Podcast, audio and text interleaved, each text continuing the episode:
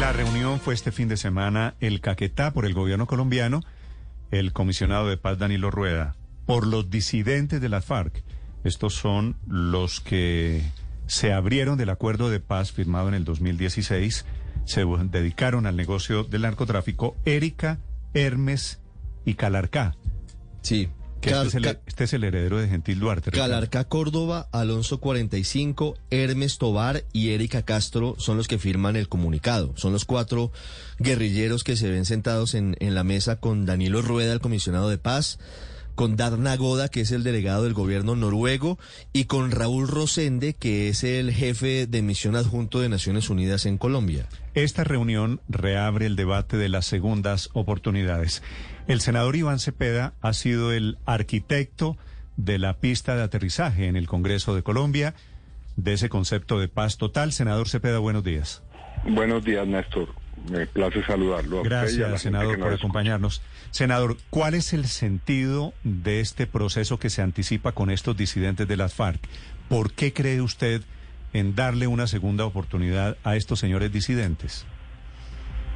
Bueno, el, el gobierno ha dicho que va a ser un proceso de paz, necesario repetirlo, eh, con todas las organizaciones, grupos y estructuras armadas en el país. Ese proceso tiene, hemos insistido, distintos niveles y distintos carriles, por decirlo de alguna manera. La implementación del acuerdo de paz, negociaciones de carácter político y también eh, procesos de acogimiento a la justicia. En este caso, eh, ya el gobierno avanzó en reanudar las conversaciones con el ELN y ahora el comisionado ha anunciado que en los últimos eh, días ha sostenido distintas eh, conversaciones de acercamiento con una serie de grupos en el país. Mm. Eh, el días anteriores se dio a conocer un comunicado y varias imágenes de uno de esos contactos que no se realizó ahora, se realizó al parecer hace ya una semana, en el que pues el contacto fue con eh, un grupo de las eh, disidencias eh, de lo que eran las FARC-EP y que nunca entraron al proceso, es decir, las disidencias de FARC tienen dos, digamos, dos modalidades o versiones. Unas son aquellas que no entraron al proceso que se realizó en La Habana entre el año 2012 y 2016 y otro grupo es aquel que se hace llamar la segunda Marquetalia, que estuvo en el proceso de paz y luego se retiró. Así que mm. en este preciso caso no se trata de una segunda oportunidad, sino de personas que no entraron al proceso de paz en esa en ese entonces. Sí, es decir, habiendo esas dos alas, los que entraron y se salieron, que es Iván Márquez, o los que no entraron, que son Gentil Duarte y compañía, doctor Cepeda, a ver, sobre estos segundos, los que no entraron, ¿Qué lo hace pensar a usted si no entraron en ese momento, en el año 2016, podrían entrar en esta oportunidad? Bueno, aquí hay que juzgar por los hechos y el hecho al que me circunscribo es que esta organización expresó primero por escrito eh, y también a través de distintos videos eh, y de grabaciones que tenía esa voluntad, por eso el alto comisionado ha acudido a esa reunión y eh, hasta ahora lo único que se ha conversado, como se puede ver en ese comunicado, es que existe la voluntad de buscar un alto al fuego, que podría dar lugar a otras conversaciones, pero por ahora mm. ese es el punto en concreto. ¿Y ese alto al fuego sería bilateral? Pues puede ser en un principio bilateral, pero eh, el gobierno ha planteado que eh, debería llegar a ser un cese al fuego multilateral. Un cese al fuego bilateral en estas condiciones es difícil, no imposible, pero es difícil. Eh, y lo ideal es hacer que todos los grupos puedan llegar a esa circunstancia. Mm. Doctor Cepeda, ¿por qué le están dando tratamiento desde este fin de semana a este grupo de disidentes nuevamente de guerrilla? ¿Por qué los han llamado guerrilleros?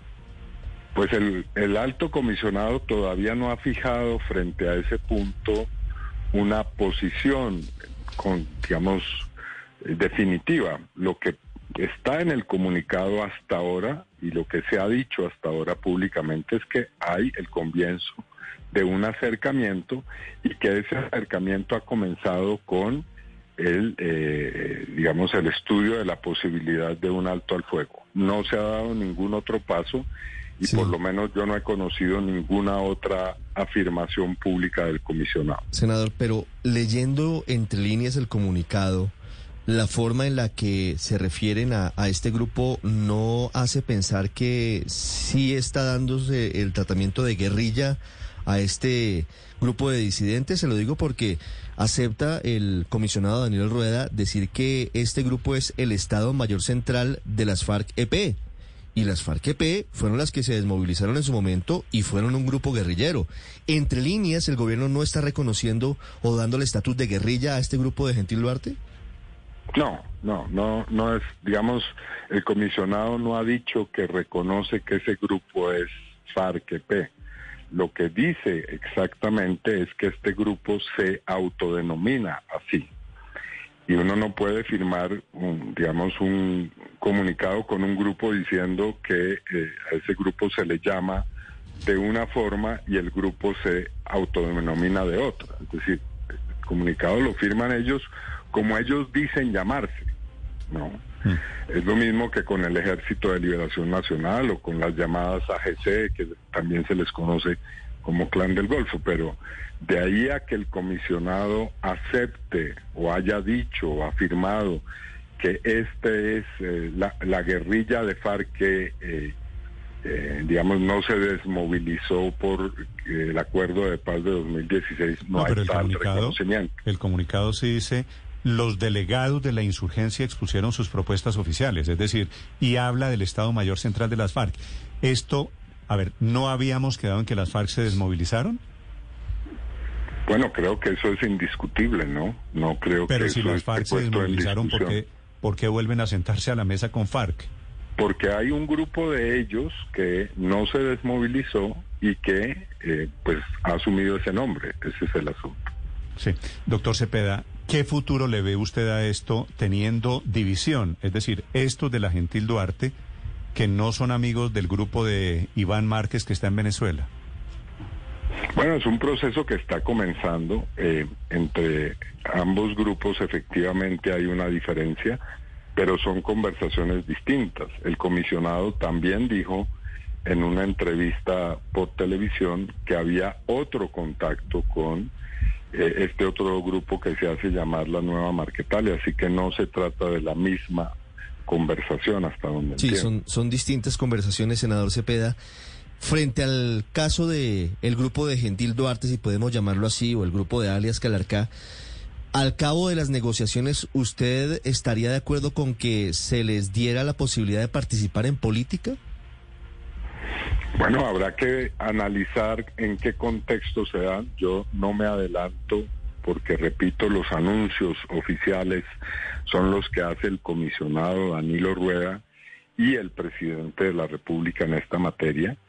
Eh, algunos medios reclaman claridad y creo que mal se haría en entonces hacer vaticinios o especulaciones sin que sean los funcionarios de gobierno encargados los que acuerdo, tengan eh, los anuncios oficiales. Doctor Cepeda, usted que es en el Congreso el que ha manejado este tema, le he dicho el arquitecto de esta pista de aterrizaje, ¿cómo harían el tema jurídico? Por una razón le pregunto.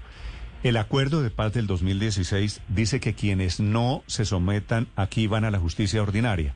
Esos acuerdos integrados a la Constitución solamente podrían ser modificados vía reforma constitucional.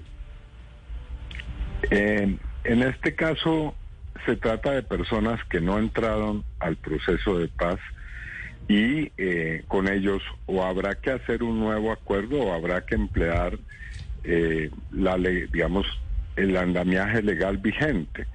Eh, y eso, repito, se verá en su momento. Pero en todo caso, quiero ser sobre esto, digamos, muy claro, el acuerdo de paz no se va a negociar eh, con este grupo ni con el grupo de la llamada Segunda Marquetalia.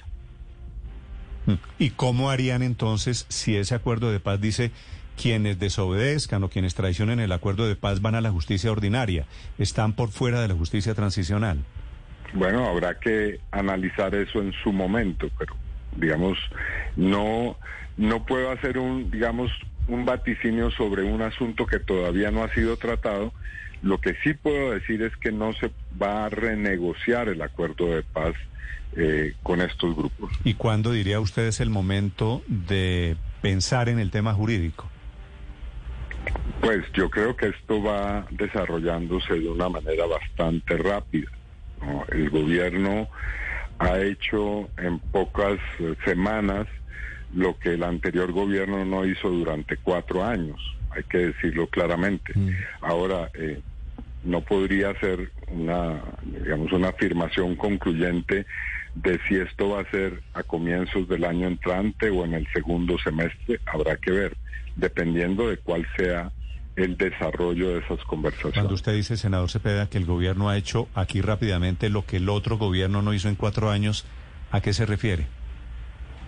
A que no hizo cosas como estas que estamos diciendo, reanudar el diálogo con el Ejército de Liberación Nacional, implementar el acuerdo de paz de una manera eficaz, desarrollar procesos para buscar el sometimiento o bien fuera eh, acabar con los conflictos armados que hay en el país. Sí, senador, en este caso de las disidencias de Gentil Duarte, si llegara a pensarse en la posibilidad de hacer una reforma constitucional para que se sometieran al acuerdo del Teatro Colón, ¿cómo se podría habilitar un grupo, entre otras cosas, cuyos cabecillas, evidentemente, hay elementos de inteligencia, están vinculados con el narcotráfico? El acuerdo de paz es claro en que los delitos vinculados con el narcotráfico no entran a someterse a beneficios. Pues como lo decía, ese asunto habrá que tratarlo en su momento mm. y creo que a mi modo de ver no es eh, este, eh, digamos, primer momento de un acercamiento en el que hay que eh, lanzar una serie de afirmaciones concluyentes. Repito, eso corresponderá en su momento al alto comisionado de paz. Sí, doctor Cepeda, pero hablando de las concesiones y reparando un poquito, o por lo menos comparándolo con lo que pasó anteriormente con las FARC, se hablaba de no extradición, se hablaba de no cárcel, o por lo menos no cárcel física. ¿Qué tanto se le va a dar a estos eh, eh, personajes de las FARC ahora hablando de paz? ¿Usted cree que va a ser más o va a ser menos de lo que se le dio a las FARC antiguamente? Yo llamo la atención sobre una carta que dirigió al gobierno eh, la organización de derechos humanos Human Rights Watch, en la que Human Rights Watch señala, y creo que esto es importante tenerlo en cuenta, que en Colombia el proceso de la justicia eh, transicional o restaurativa ha alcanzado un punto importante que es la creación de la Jurisdicción Especial para la Paz y el sistema de verdad y reparación que ya existe a partir del acuerdo de 2016. Y lo que dice en esa carta Human Rights Watch eh, vale tenerlo en cuenta y es que el estándar que se ha fijado eh, pues es un estándar sobre el cual habrá que tomar referencia con relación a otros procesos en el futuro, en el sentido de que no podrá ser un estándar eh, que sea vulnerado, es decir, que los acuerdos en el futuro estén por debajo del acuerdo que ya está hoy en, curso.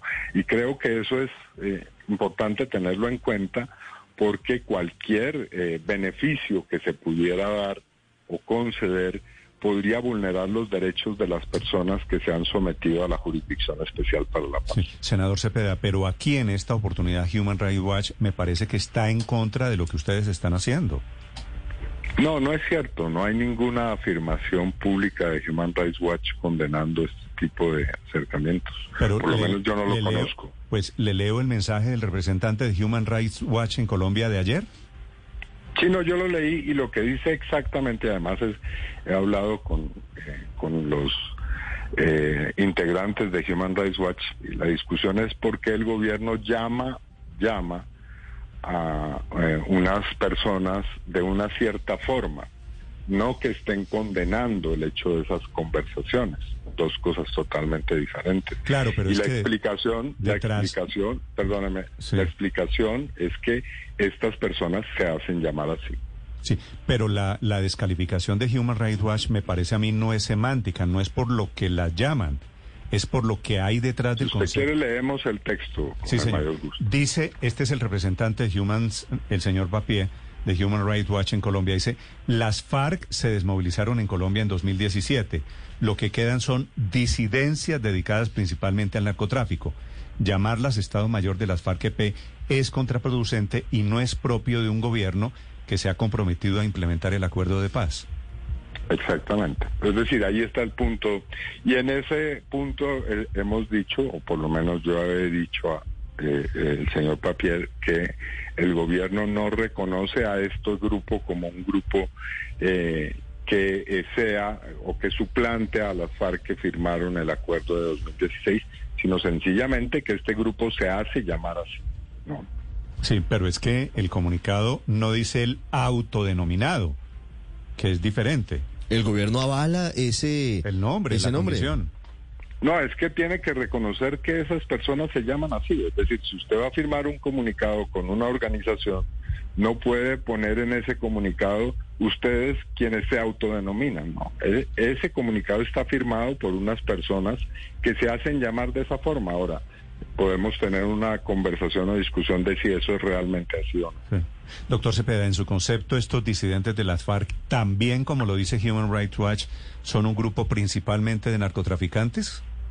Bueno, han, han eh, hasta donde tenemos informaciones, han estado ligados al narcotráfico, pero también han señalado que son rebeldes y que quieren transformaciones en el país. Ese también es un hecho.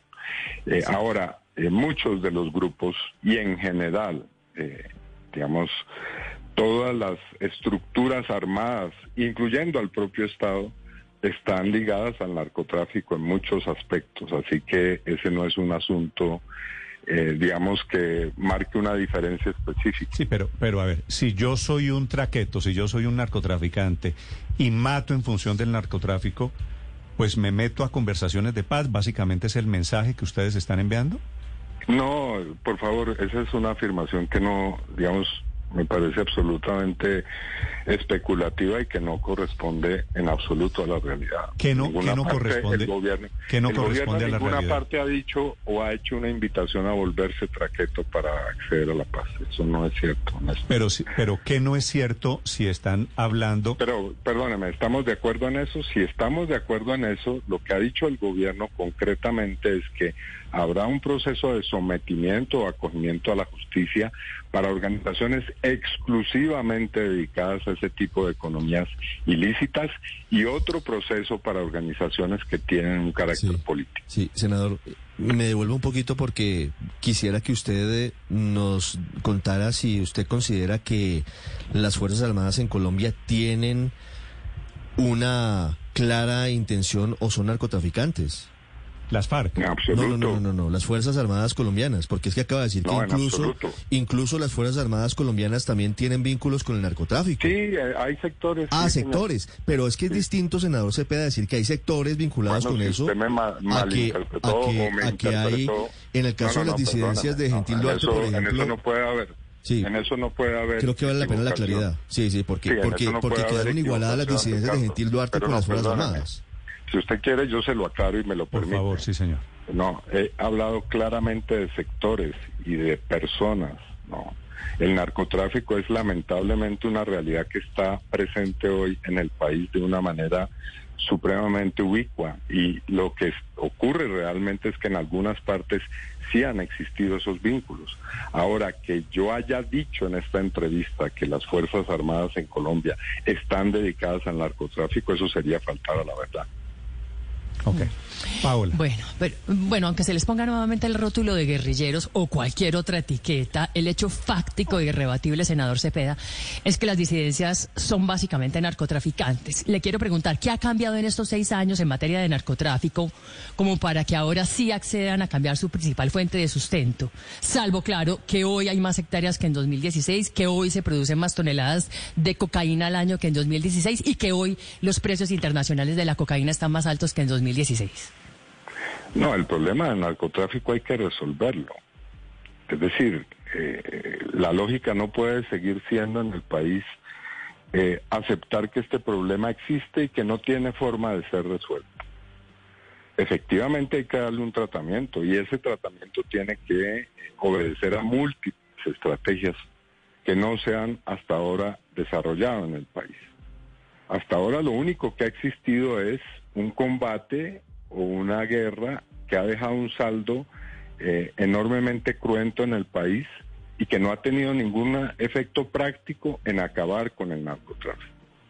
Entonces, constatar que hay narcotráfico, constatar que hay grupos ligados al narcotráfico, no es un gran descubrimiento realmente. Aquí el problema es cómo salimos de esta espiral de violencia. Mm. Y el gobierno ha planteado frente a eso varios asuntos.